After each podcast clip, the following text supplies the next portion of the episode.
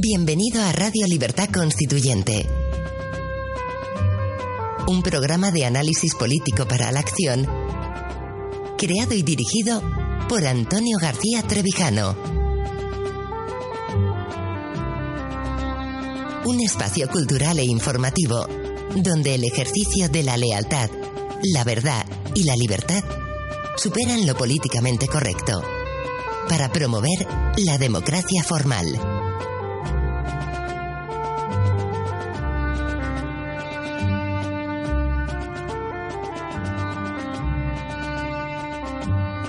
Muy buenos días, queridos amigos y oyentes. Daros la bienvenida a un nuevo programa de Radio Libertad Constituyente. Hoy es jueves 26 de mayo, yo soy Carlos Ferrandiz y tenemos con nosotros a don Daniel Sancho. Hola, buenos días. Buenos días, Carlos, y buenos días a todos los que nos oyen. Y tenemos también vía Skype a don Roberto Centeno. Hola, buenos días. Muy buenos días. Pues como hoy no está don Antonio, que está dando una conferencia en Almería, va a ir a, dar una conferencia en Almería, eh, le, paso la palabra a don Daniel. Bueno, pues eh, muchas gracias, Carlos. Eh, no es la primera vez que me toca, de alguna forma, conducir el programa, pero sí es la primera vez que tengo el gusto y el honor de tener al otro lado de, del hilo a don Roberto Centeno, reputado economista y conocido de todos los oyentes del programa que ahora mismo estamos iniciando. Eh, mm, tengo entendido que Roberto conoce muy bien eh, los estudios, un estudio reciente que acaba de publicar, a ver si lo digo bien, la Fundación para el Avance de la Libertad y otra asociación eh, que se llama Unión de Contribuyentes. Por eso lo primero que le pediría a don Roberto es que nos haga un análisis, un resumen de este informe o de este estudio sobre la fiscalidad en España. Por favor, don Roberto. Sí, vamos a ver. Eh, la Fundación para el Avance de la Libertad eh, y la Unión de Contribuyentes son dos organizaciones, para la gente que no las conozca, que será la mayoría, desgraciadamente, cuyos objetivos son tan esenciales para los ciudadanos como, en el caso de la primera, Fundación para el Avance de la Libertad, promover el avance de la libertad humana en todos los aspectos. Y eh, la segunda, la unión de contribuyentes, reducir, simplificar y hacer proporcional la carga tributaria que soportan los ciudadanos y las empresas combatiendo el despilfarro y la, corrupción. Bueno, esto lo ha dirigido una persona que se llama Cristina Berech, que tiene un currículum impresionante, donde con el máximo rigor académico se exponen los hechos y las cifras del expolio tributario al que nos vemos sometidos los españoles, cuya renta disponible no deja de disminuir mientras las administraciones públicas siguen despilfarrando sin freno y sin control alguno. Bien, lo primero que quiero señalar es una de las, eh, de las mentiras y de las eh, increíbles falsedades que nos cuentan los partidos, por un lado, políticos, y, mm, la, digamos, el régimen de partidos y el régimen mediático que están eh, eh, bastante apachas en estos temas, según la cual mm, manejan una cifra que es que, según estos, dicen que la presión fiscal que es la cantidad de impuestos, los impuestos pagados partido por el PIB, en España es una de las más bajas, o por lo menos está por debajo de la media de los países más desarrollados. No puede haber una falsedad más increíblemente, eh, más increíble y, mayor. Eh, aquí hay dos tipos, en este razonamiento hay dos tipos de falsedades. Una, que es la más gorda, eh, es que el PIB que manejan, naturalmente, es el PIB oficial, y el PIB oficial, como esperamos demostrar en Bruselas el próximo día 16 en una conferencia eh, que va a pronunciar don Antonio García Trevijano y que luego habrá una rueda de prensa donde van a asistir toda una serie de medios y televisiones, vamos a demostrar, más allá de todo duda razonable, que el PIB español mm, está sobrevalorado en un 20%, alrededor de un 20%. Y eh, la idea de hacer esto, aparte de que la gente lo conozca, es intentar obligar de alguna manera a que la Unión Europea, y si, y si conseguimos el suficientemente impacto mediático, no dudo que así será, a que la, eh, eh, la Unión la Comisión eh, se decida de una vez por todas a algo que venimos pidiendo a gritos todos los economistas independientes de este país, que es el auditar las cuentas de la contabilidad nacional de España porque está falsificada de una manera absolutamente, absolutamente brutal. Tan falsificada como estaba la contabilidad nacional griega, precisamente falsificada por Draghi, que entonces trabajaba para Goldman Sachs y que falsificó la, durante años la contabilidad nacional griega para engañar a Bruselas, mejor dicho, más que para engañar, para, eh, para que Bruselas hiciera como, se cree, como que se creía que las cosas en Grecia iban bien y ya sabemos cómo ha terminado este, este tema. Bien, si nosotros ponemos la, el PIB real, España tiene una de las, mm, una de las de las presiones fiscales más altas de Occidente. Pero es que luego hay un segundo fenómeno, que eh, los impuestos los pagamos las familias, eh, los pagan los, las pequeñas y medianas empresas, los pagan las grandes empresas y no pagan casi nada las grandes fortunas de este país. Es decir, que cuando se hace una media no se tiene en cuenta que siendo España un auténtico infierno fiscal, como ahora explicaré con los datos de la Fundación para el Avance de la Libertad y la Unión de Contribuyentes, eh, siendo un infierno fiscal para la clase media y la clase trabajadora, es un paraíso fiscal para las grandes empresas, digamos, para fijar ideas, para las grandes empresas del IBEX y para las grandes fortunas que desde el año 1985 el, el, el PSOE introdujo unos instrumentos jurídicos, un instrumento jurídico fiscal que se llaman las ICAF, por las cuales eh, las grandes fortunas están exentas del pago de la mayoría de los impuestos. Entonces, evidentemente, si hay una parte del país que no paga nada o casi y otra parte eh, eh, sobre el que cae el grueso de la tributación, al final del día tenemos, tenemos la situación que explica la Fundación para el Avance de la Libertad y que voy y que procedo ahora a mm, enseñar, eh, a explicárselo y que supongo que les va a dejar a ustedes estupefactos. Pero es la pura, sacrosanta veridad, como dicen los italianos. sí. Sí, le estamos ah, escuchando.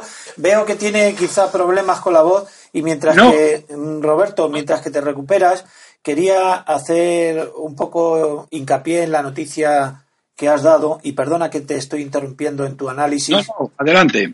No, decía que efectivamente el, el, próximo día 16 se va a pronunciar en el Club 29 en Bruselas una conferencia por don Antonio García Trevijano y va a tener una participación muy importante el propio Roberto Centeno, que parecía en el anuncio como que iba a ser eh, secundario, pero no es así. Eh, mm, espero, como él, que esta conferencia tenga eh, una repercusión mediática lo suficientemente importante como para tocar algunas conciencias y que pueda atenderse las sugerencias que allí se van a hacer.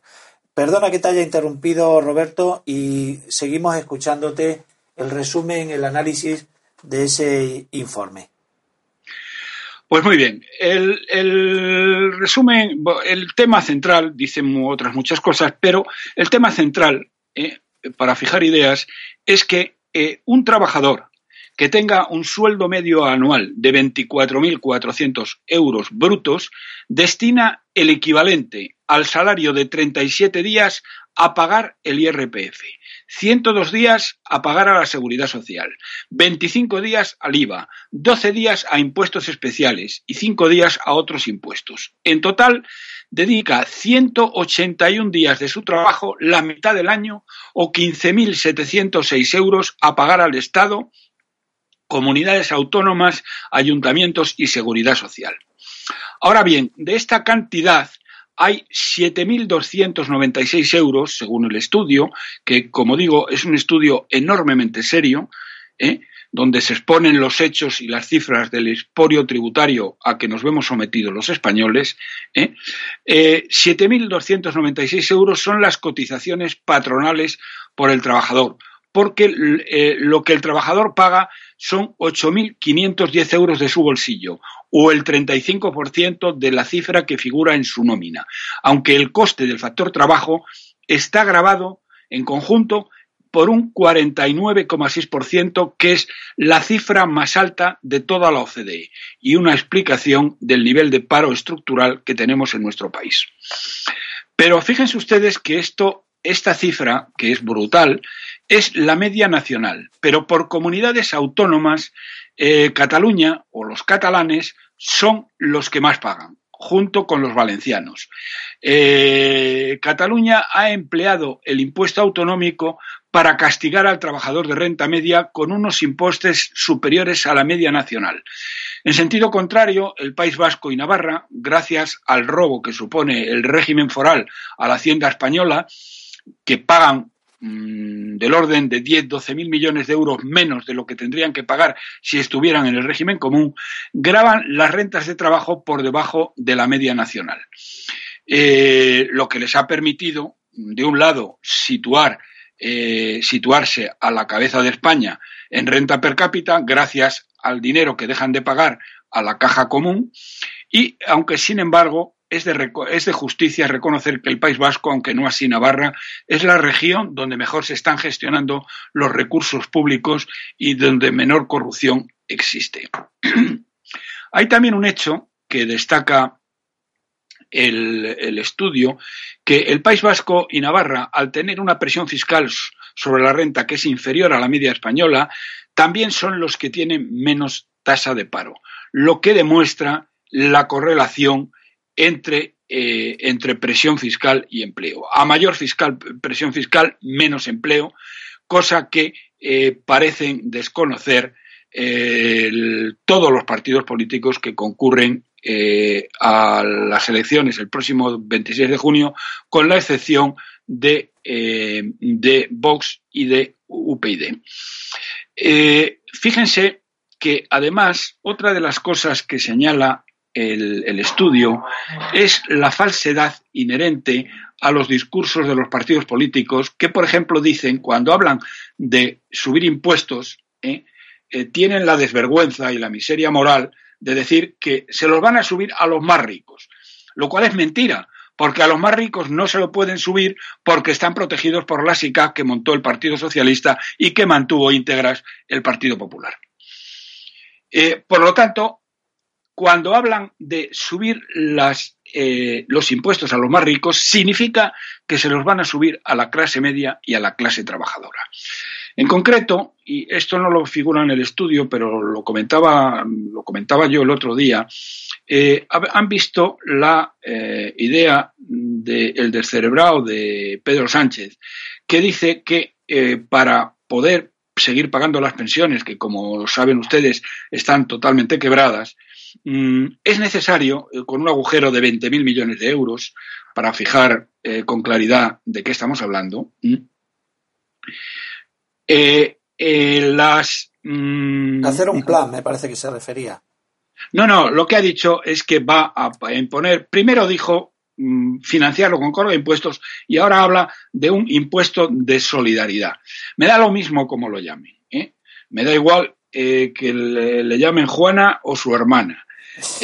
lo cierto y verdad es que para poder arreglar el tema de la seguridad social tienen que sacar 20.000 millones de alguna parte. ¿Y de dónde van a sacar estos 20.000 millones? Bueno, estos 20.000 millones van a sacarlos eh, de las personas que cobran más de 24.000 euros, es decir, de 24.000 euros en adelante. Y no de los ricos, insisto, porque los ricos no pagan. ¿eh? Las grandes fortunas, para ser más precisos y más exactos. Bien, esto significa que si el, el descerebrado de Pedro Sánchez quiere hacer esto ganara las elecciones y tuviera algo que decir, que parece muy poquito probable, pero claro que si las gana eh, Podemos es muchísimo peor. Luego hablaré de las últimas declaraciones que ha hecho Rejón y que hoy recoge la prensa económica internacional. Eh, eh, esto significaría, para que tengan ustedes cuenta, que aquellas eh, personas que ganen más de 24 eh, mil euros brutos, les va, si tienen que, si, si hace verdadero lo que está prometiendo en su programa el señor Sánchez, tendrían que pagar 4.000 euros anuales más de impuestos, lo cual es una salvajada. Fíjense ustedes que estoy hablando de 24.000 euros brutos, tienen que pagar de estos 24.000 euros brutos, como dice el estudio que he mencionado, un 35%, y además tendrían que pagar 4.000 eh, euros más para, eh, para eh, conseguir la financiación que busca el, el señor Sánchez mm, de la Seguridad Social. Bien, esto por un lado. Por otro lado, les acabo de decir, les acabo de decir que eh, en el caso de que gobierne Podemos es infinitamente peor. Vamos, eh, hay una razón muy clara. Eh, Podemos nos quiere llevar a una situación mm, de revolucionaria bolivariana, donde acabarían igual que ha hecho Maduro, igual que ha hecho Maduro para mantenerse en el poder, que la gente no lo sabe y no se está diciendo, ¿eh? ha reclutado a 350.000 milicianos, en el más puro sentido de la palabra miliciana, a los que ha armado con Kalashnikov y con eh, misiles soviéticos, ¿eh? para que para imponer su dictadura y lo que no sé es lo que hará el ejército porque esto no es el ejército, estos son milicianos bolivarianos a los cuales Maduro está armando a toda velocidad. ¿eh? Que esto no se está contando. Bien, y esto es lo que mm, Podemos quiere eh, repetir en España, porque una de las cosas que ellos propugnan es que eh, los jueces, la judicatura, los jueces, igual que en la Alemania nazi, juren fidelidad al nuevo régimen es decir, al, régimen del cambio, como ellos dicen. ¿eh? Lo cual es increíble. ¿eh? O sea que lo que voy a contar ahora, que es de carácter económico, queda empalidecido por esto que les estoy diciendo. Es decir, su mentor Maduro ¿eh? está, está mm, reclutando 350.000 milicianos a los que está armando con armamento ligero, es bien cierto, pero también con misiles para que se puedan defender de tanques y aviones si es que el ejército reacciona.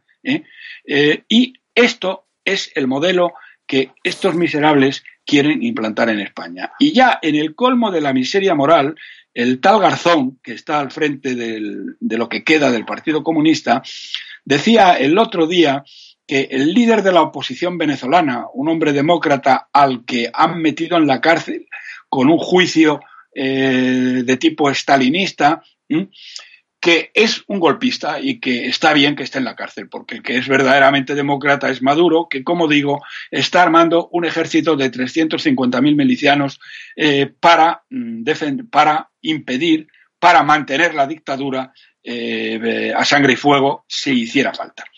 Bien, eh, dicho esto, mm, voy, vuelvo a la parte económica. Mm, hoy publica la prensa internacional especializada eh, como el señor Rejón, eh, el otro día en la Plaza de España, eh, hizo un discurso de, que, de cuál es su filosofía económica y según la cual el señor Rejón lo que pide es reestructurar la deuda, es decir, que los, los acreedores de España acepten una quita mm, que no se sabe de cuánto será. Entonces, el tema de Rejón es tan absolutamente eh, disparatado que es que no cabe en cabeza humana. Fíjense lo que pretende este chiquito. Este chiquito les está diciendo a los mercados internacionales lo siguiente. Señores de los mercados internacionales, necesitamos que nos sigan prestando todo el dinero necesario y que se olviden ustedes de los déficits, porque los déficits que vamos a tener nosotros van a ser del copón. Y además, de que nos presten ustedes todo lo que necesitamos para seguir despilfarrando y montar lo que tengamos que montar. Entre ellos, a lo mejor, crear una milicia de 300, crear 350.000 eh, milicianos a los que armaremos como podamos. ¿eh? Bien. Eh, además de esto, además de esto, señores, no les vamos a devolver el dinero que nos les pedimos que nos presten. bueno, que, nos, y, que nos den tres años más de plazo para cumplir, para incumplir el déficit, porque lo vamos a incumplir a lo bestia, y no les vamos a devolver el dinero. ¿Qué es lo que dice exactamente Rejón? Lo que dice exactamente Rejón es que hay que negociar la deuda y que como en todo proceso de negociación, en todo proceso de negociación, cada una de las partes tendrá que renunciar a conseguir el 100% de lo que quiere. Es decir, que se tendrán que dejar girones en el camino. Es decir, que señores eh, tenedores de deuda española, tienen ustedes que aceptar una, una eh, quita de deuda que ya vemos cuántos serán y qué es lo que vamos a negociar. ¿Cuánto va a ser la quita de deuda? Comprenderán ustedes, porque vamos, esto hasta un niño mm, eh, lo entiende, que cuando se está diciendo a los mercados, dennos ustedes todo el dinero que queramos, que no se lo vamos a devolver, eh, bueno, esto no hay por dónde cogerlo. Este es el programa económico del señor Errejón, que es el más sensato de los que hay en, en Podemos. Es decir, que el infierno fiscal al que nos están sometiendo a los españoles va a multiplicarse exponencialmente si el Partido Socialista, si el Partido si Podemos pero también, también, a pesar de lo que dice el señor Rajoy, que es un mentiroso compulsivo, ¿eh? que dice que va a bajar impuestos porque la recaudación va muy bien. Y cuando vemos qué es lo que ha ocurrido la recaudación por los datos de la agencia tributaria en el primer trimestre de este año, resulta que ha ido un 0,1% la recaudación en términos homogéneos frente a una subida de un 4,4% el primer trimestre del año 2015. Es decir, que se ha producido, en contra de lo que dice el señor Rajoy, se ha producido un derrumbe tremendo de la recaudación. De ahí que la cifra que eh, sigue dando el INE de que hemos crecido un 0,8% en este trimestre es más falsa que un euro de madera. Porque es imposible que el PIB haya crecido un 0,8% si la recaudación de impuestos ha caído en términos homogéneos un 0,1% de impuestos. Y esto es lo que les quiero decir. Resumo un infierno fiscal donde una renta de 24.400 euros paga 15.000 de impuestos, entre lo que pagan por él los empresarios, pero es el impuesto al trabajo, y eh, el que tenemos una de las presiones fiscales sobre las familias más elevadas de toda la OCDE. Y eh, así las cosas, todos los partidos que se presentan, excepto Vox y UPyD, eh, en lo que se fijan no es en la reducción del gasto político, del despilfarro político del sistema autonómico, sino en un incremento de los impuestos, dicen ellos, a los más mm, ricos y los más ricos no pagan impuestos. Por lo tanto, a quien se lo va a subir es a la clase media, la clase trabajadora. Muy bien, este profesor, eh, hay veces que se oye entrecortado. No sé si tiene bien acoplado el, el aparato. Eh, le hemos oído bien, pero, pero con una cierta dificultad. A veces se corta. A ver, voy a hacer una cosa. Mucho mejor ahora, ¿eh? Sí. No, mucho mejor no, porque no lo ha hecho todavía, ah. ¿eh? A ver, ahora. Sí. Ahora. Si mejor o. Ahora peor. ¿O qué pasa? A ver. Ahora peor. Bueno, pues entonces los quito. De la. Sí, a ver. Ahora mucho mejor. Bueno, vamos a ver. Eh, yo quería hacerle algunas preguntas porque nos ha suministrado un torrente de, datos que he ido siguiendo no sin cierta dificultad y gracias a que tengo aquí bolígrafo y papel y he ido anotando eh, ese torrente de datos pues, que nos has... bien me lo preguntas y yo te lo clarifico. bueno, mm, hay un aspecto de Roberto Centeno que a mí me parece muy interesante y es el siguiente. Eh, con unos títulos ciertamente ocurrentes, le ha dirigido hace no mucho a la señora Merkel una carta pública y a otros miembros destacados de la Unión Europea y eh, recientemente ha publicado con el subtítulo del despilfarro autonómico tres eh, artículos en el confidencial que, bueno, me han parecido de, sumo interés. Tengo que decirle, Roberto, que no desde la vertiente económica, sino desde la vertiente jurídica y, política, llevo 20 años estudiando el, el, sistema autonómico español y llego exactamente a las mismas conclusiones que usted. Es decir, que si algo tenemos en común es ese análisis crítico del modelo autonómico español. Eh, lógicamente, eh, sus conocimientos en economía hacen que yo no pueda profundizar como usted hace en este ámbito fiscal y económico. Y en esta línea eh, sí me gustaría, bueno, primero destacar la tesis de que la, la tesis de don Roberto Centeno es que las comunidades autónomas son la causa del despilfarro español y son en gran medida la, razón por la que la situación económica se ha empeorado enormemente.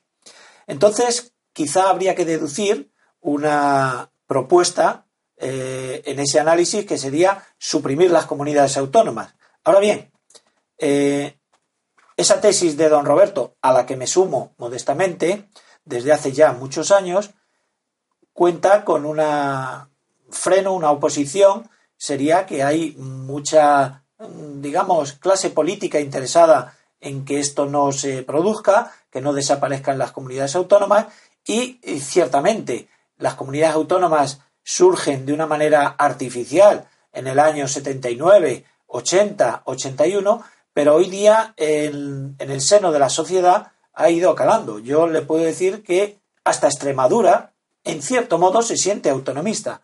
Entonces, la primera pregunta o reflexión que yo quería hacer con el catedrático es, ¿son prescindibles las comunidades autónomas? Este freno que representa, por un lado, la oligarquía periférica y, por otro, ese pozo de, autonomismo que ha ido calando en la sociedad, puede ser un problema para ese objetivo que sería centralizar España. Vamos a ver, eh, la clase política, eh, la oligarquía política que controla este país, porque no aquí no hay una democracia, como muy bien ha explicado y explica don Antonio, eh, últimamente de una manera cada vez más brillante, mm, no va a cambiar, no va a cambiar. Sin embargo, hay un problema y me da exactamente igual que haya gente, bueno, la gente, la verdad es que desgraciadamente el grado de desinformación de, la gente, gracias al contubernio entre, eh, o la alianza, como lo quieran llamar, entre el régimen político y el régimen mediático es absolutamente impresionante. Y eh, el pueblo español es sin duda el pueblo más desinformado de Europa. Dicho esto, dicho esto, mm, eh, el tema autonómico no se puede mantener. ¿Por qué no se puede mantener? No se puede mantener porque no lo podemos financiar. Y antes o después, eh, esto se va a venir abajo, porque antes o después España va a suspender pagos. Y cuando España suspenda pagos, no tendrán más remedio que pegarle un recorte brutal al eh, sistema autonómico. De hecho, hay partidos que desgraciadamente, y esto demuestra el grado de desinformación y el grado de locura colectiva en el que vive la sociedad española, ¿eh? es que no han sacado, no digo no han sacado ni un voto, no, no han sacado ni un escaño, que han sido UPyD y Vox, que eh, eh, lo que quieren una abogan por la supresión de la... la supresión. Pero es que es muy sencillo, mire, el régimen autonómico cuesta eh, supone un despilfarro de 100.000 millones de euros anuales, que es el 10% del PIB, respecto a lo que costaría un Estado descentralizado. Por lo tanto, no hay ningún país del planeta que se pueda permitir despilfarrar el 10% del PIB para dar trabajo a legiones y legiones de mangantes enchufados y eh, de, la clase política. Eh, decía Montoro se le escapó hace un año más o menos que de los 3 millones de empleados públicos que tenemos en este país, dos solo un millón, perdón, no, solo un millón, no miento, solo 700.000 han entrado por oposiciones limpias y transparentes. El resto, 2.300.000, han entrado o a dedo o con oposiciones a medida. Y además, además, en estos que casi todos son en las comunidades autónomas, las comunidades autónomas, los funcionarios, los empleados públicos, ¿eh? están mucho mejor pagados que los em, eh, empleados públicos de la Administración Central. Eh, los Mossos de Escuadra ganan un 50% más que la Policía Nacional. Los, em, los Erzainzas mm, un 60% más que la Policía Nacional. Y así sucesivamente. Sí, sí, estoy total. Sí, perdón. Este es un, esto es un escándalo. Pero vamos, esto se tiene que acabar, se tiene que acabar pura y simplemente porque no lo vamos a poder financiar y porque van a llevar España a la suspensión de pagos. Eso mmm, de ustedes que va a ser así. Porque el, el seguir expoliando a, la, a, los contribuyentes españoles, a la clase media y a la clase trabajadora, está llegando a un límite que no van a poder superar. Y dicho esto, hay una cosa, una crítica eh, verdaderamente increíble y jocosa que me, hacen algunos lectores o algunos oyentes y dice, bueno, vamos a ver, porque claro, lo que yo estoy diciendo es muy sencillo. De momento, y para empezar a hablar, hay que poner en la calle a un millón de empleos públicos ponerlos en la calle directamente, ¿eh? de los que han entrado a dedo y no hacen nada ni sirven para nada. Y claro, lo que dicen, hombre, en un país que tiene 5 eh, millones de parados, si usted lo que está proponiendo es que pongan a un millón de funcionarios públicos en la calle, entonces lo que va a hacer la situación es empeorar. Bueno, primero el tema es jocoso, porque claro, lo que está diciendo estas personas es, no, no, mantengamos a un millón de vagos y maleantes con nuestro dinero para que así haya menos parados, lo cual no deja de tener WhatsApp. Pero es que eh, eh, demuestran un desconocimiento, mm, digamos, absoluto de lo que es la estructura económica de España y cómo funciona la economía española. Según explica eh, una de las verdades más profundas de la economía española, es que por cada puesto de trabajo que se eh, elimina en el sector público, se crean 2,5 puestos de trabajo en el sector privado. ¿Mm? Por lo tanto, por lo tanto, lo que significaría esto es que si se destruyen, que es lo que yo estoy proponiendo, un millón de puestos de trabajo en el sector público, se van a crear dos millones y medio en el privado. de puestos de trabajo en el privado. Con lo cual, el neto final es una creación neta de empleo de un millón y medio de trabajadores nuevos. No estamos destruyendo un millón, estamos creando un millón y medio. Eh, bien, esto es lo que lo primero que quería señalar, pero adelante. Sí, me parece interesantísimo el análisis porque yo eh, insisto y repito, suscribo plenamente la tesis fundamental. Pero por continuar un poco con este debate, hay gente que se ha dado cuenta ya que el Estado autonómico, que yo lo llamo el typical Spanish, porque es un modelo único en España, que, insisto y persisto, ningún país del mundo se ha atrevido a copiar, y esto es una reflexión que hay que hacer, ¿por qué ningún país del mundo ha querido imitar el modelo autonómico español?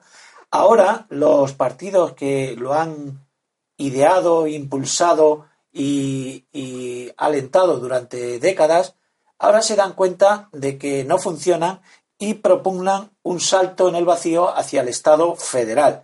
Entonces, alguien le podría decir a don Roberto, bueno, eh, sus tesis son interesantes, eh, hay que tenerlas en cuenta, pero Alemania, que es el motor de la economía europea, no deja de ser un Estado federal y no vemos que el sistema territorial alemán, que yo sí creo que está en crisis, tenga eh, una crisis tan aguda como el modelo autonómico español. Es decir, alguien, le podría decir a don Roberto, oiga, pero Alemania es un Estado federal y... Ya, pero es que, es que de lo que no se dan cuenta, lo que no se dan cuenta, lo que estos eh, señalan eh, y demuestran tener una ignorancia total y absoluta, es que en un Estado federal, sea Alemania, sea Estados Unidos, sea eh, Canadá, incluso Suiza, que no es un Estado federal, sino confederal, que es otra historia, el gasto público no centralizado, es decir, lo que gastan las eh, como lo que gastan los, los Lander en Alemania, eh, es que es la mitad de lo que gastan las comunidades autónomas. Es decir, que yo estoy eh, encantado, de decir, pongamos un Estado federal como en Alemania. ¿Qué significaría eso en términos prácticos? En términos prácticos significaría que las comunidades autónomas que tendrían que pasar a gastar la mitad de lo que gastan y por lo tanto tenían que devolver competencias al Estado o cerrar eh, centros. Lo que no tiene Alemania, lo que no tienen los Länder en Alemania ¿eh?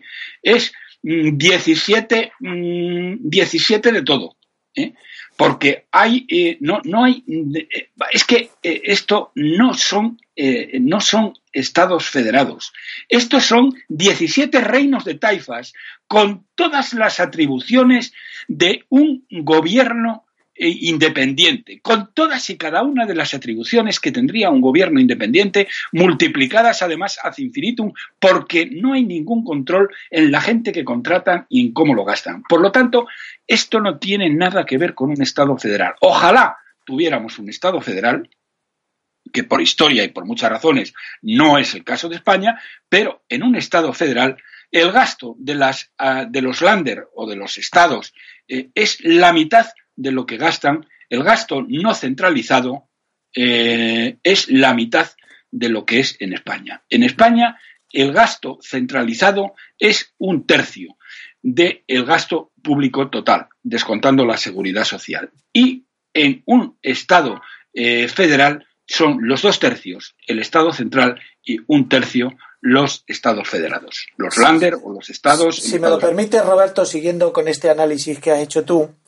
em, eh, antes has dicho que cuando el pueblo español se dé cuenta, cuando la crisis de, la deuda pública nos reviente, volveremos a, reconfigurar eh, territorialmente el Estado. Pero eh, en este intento que hace este programa, y tú en particular, de explicarle a los españoles o a quien te quiera escuchar la esencia del, problema, yo quiero añadir algo a este razonamiento que tú acabas de hacer. Vamos a ver, eh, en esta diatriba entre Estado autonómico y Estado federal, no se ha explicado convenientemente, los ciudadanos no saben que una de las diferencias fundamentales entre los dos modelos territoriales es la siguiente.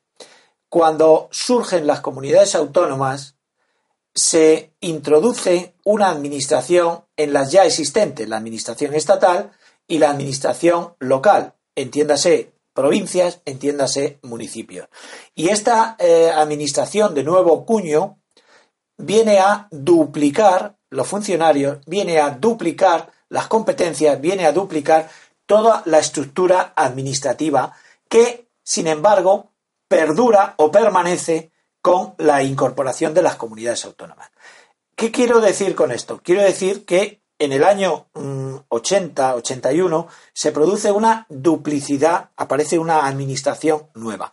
¿Y qué ocurre con las ya tradicionales que existían? Pues que permanecen igual.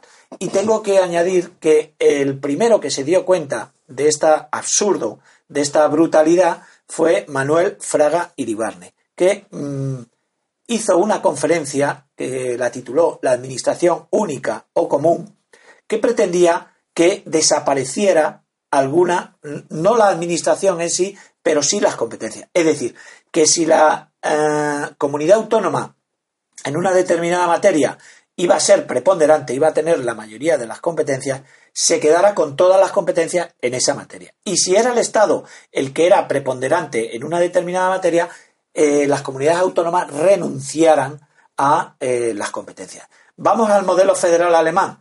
Yo le digo a mis alumnos que si eh, conocen algún funcionario de la Unión Europea aquí en Madrid. Lógicamente conocen funcionarios del Estado, conocen funcionarios autonómicos y conocen funcionarios municipales, locales. Pero no conocen a funcionarios comunitarios porque en Madrid la Unión Europea no tiene administración. Lo que tiene en Madrid es la capacidad normativa, la capacidad legislativa. Es decir, la Unión Europea, a través de su directiva y de sus reglamentos, legisla, pero ejecuta los Estados miembros. ¿Qué ocurre en Alemania o en Austria, que son Estados federales? Allí la, eh, la federación legisla, pero no existen funcionarios de la federación sino que son las, eh, los lenders, las equivalentes a comunidades autónomas, los que ejecutan.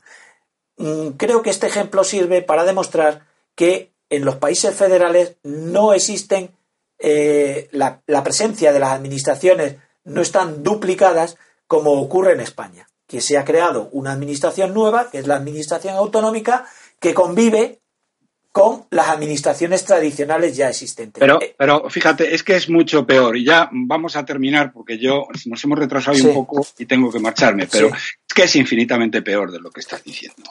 De lo que estás diciendo.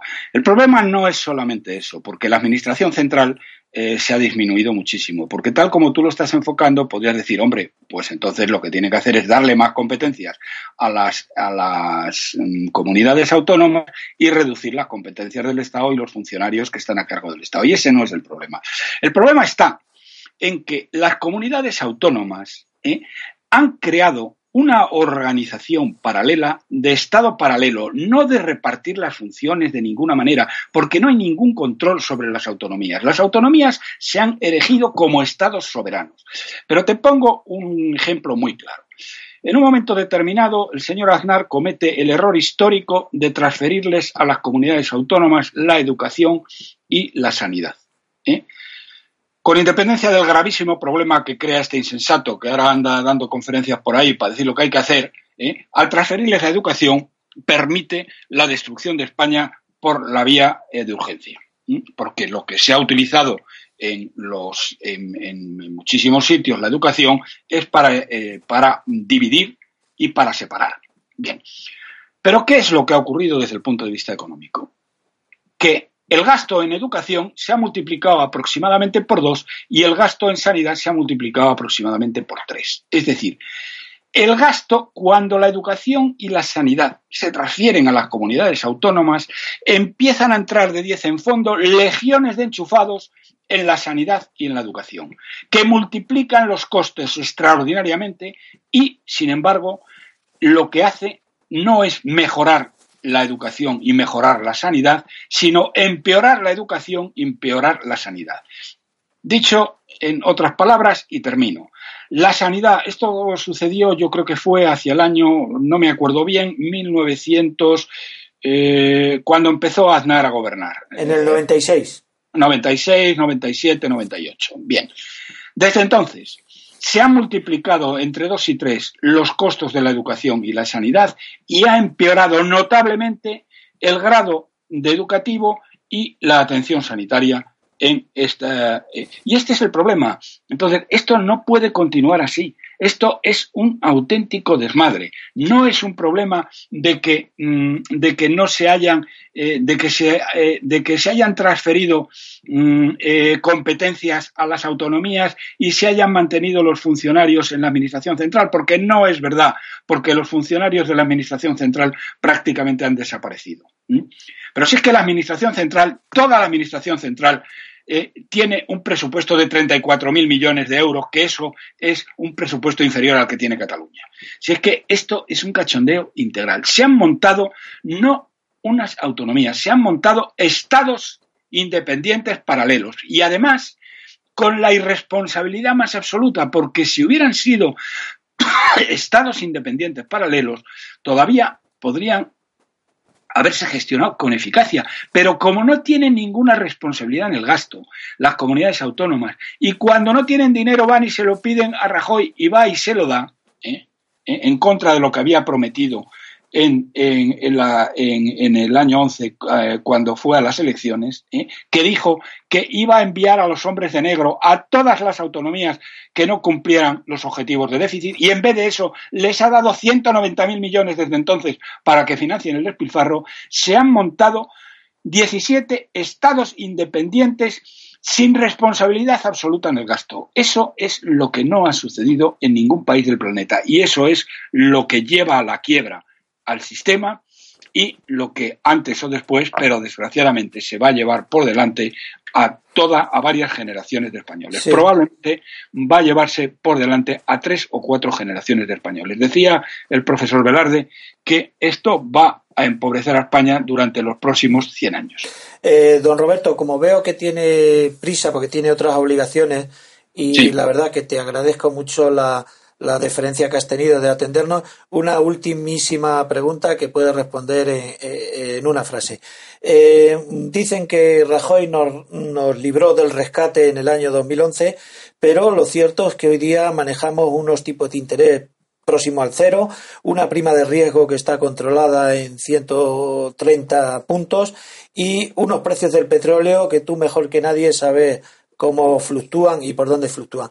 ¿Qué pasaría en este país si alguno de estos tres parámetros se desboca un poco? Bueno, primero te contesto a lo primero. Es mentira, es mentira, es una de las grandes mentiras de Rajoy, probablemente la mayor mentira, que él libró a España de... Eh, el rescate. porque lo que tenía que haber hecho este miserable es haber aceptado el rescate, como lo aceptó Grecia. ¿Saben nuestros oyentes qué pasó con Grecia, que sí aceptó el rescate a mediados del año 2012? Pues que tuvo una quita de deuda del 70%. Del 70%. Luego después han vuelto otra vez a despilfarrarlo porque los griegos son los griegos. Pero bien, esa es otra historia. Grecia decide eh, pedir el rescate y tiene una quita de deuda del 70%. Eh, Rajoy, aleccionado por la señora Merkel, decide no pedir el rescate. ¿Qué es lo que le dice la señora Merkel? Dice, mire usted, mm, señor Rajoy, usted no pida el rescate porque la señora Merkel estaba vivamente interesada, terriblemente interesada en que Rajoy no pidiera el rescate. Porque si Rajoy hubiera pedido el rescate, las cajas alemanas, las cajas francesas y las cajas holandesas que prestaron cientos de miles de millones irresponsablemente a las cajas españolas, ¿eh? no hubieran eh, no se les hubiera devuelto el dinero. Hubieran tenido que tener quitas, como tuvo el Deutsche Bank, por ejemplo, en Alemania, eh, perdón, en Grecia, que perdió aproximadamente el 80% del dinero que había prestado a los griegos. Bien, pues Rajoy, este miserable, porque no se le puede nominar de otra manera, le devolvió hasta el último céntimo a las cajas alemanas, a las cajas francesas y a las cajas holandesas, cosa que no ha hecho ningún otro país del planeta. El caso más extremo fue Islandia, que no devolvió nada, devolvió cero a, las, eh, a los bancos ingleses que se lo habían prestado. Bien. ¿Qué fue lo que le dijo la señora Merkel? Dice, mire usted, señor Rajoy, usted no pide, la, el rescate y eh, vamos a poner en marcha un programa de, eh, de de, como llaman los ingleses, quantitative easing, es decir, de expansión monetaria brutal. Y el Banco Central Europeo le va a dar a usted todo el dinero que necesite para gastar lo que necesite. El miserable de Rajoy va y dice a los españoles, no he aceptado el rescate, porque el rescate hubiera tenido como consecuencia una reducción brutal de las pensiones, una reducción brutal de la sanidad, de la educación, de no sé qué y de no sé cuánto. Mentira. El rescate lo que tenía obligación de hacer era recortar el gasto público y Rajoy podría haber recortado el gasto público sin más por ejemplo, que acabar con las duplicidades entre administraciones que cuestan 36.000 millones de euros o cerrado las 1.500 empresas públicas que dijo que iba a cerrar y que no cerró. ¿eh? Cuando le dijeron al señor Rajoy, pero bueno, usted podría mm, haber reducido el despilfarro público. ¿eh? ¿Y qué contestó el señor Rajoy? Eso ni se toca. Bueno, este señor es un miserable. Y ahora, ¿por qué España tiene eh, la prima de riesgo que tiene en este momento? Porque está blindada por el Banco Central Europeo, punto pelota, y nada más. Eh, sin el dinero del Banco Central Europeo, España estaría quebrada desde hace ya muchísimo tiempo. Bueno, y esta es toda la historia que Bueno, mm, muchísimas gracias por estas aclaraciones, intervenciones tan magníficas y que tengas un buen día, Roberto. Muchas gracias, lo mismo digo a todos. vamos, a, vamos a hacer una pequeña pausa y volvemos enseguida. Estás escuchando Radio Libertad Constituyente. Recuerda que también puedes consultar e informarte a través de nuestro sitio web en www.diariorc.com. Encontrarás criterios, artículos sobre teoría política, documentos y todo tipo de información variada acerca del movimiento ciudadano hacia la República Constitucional.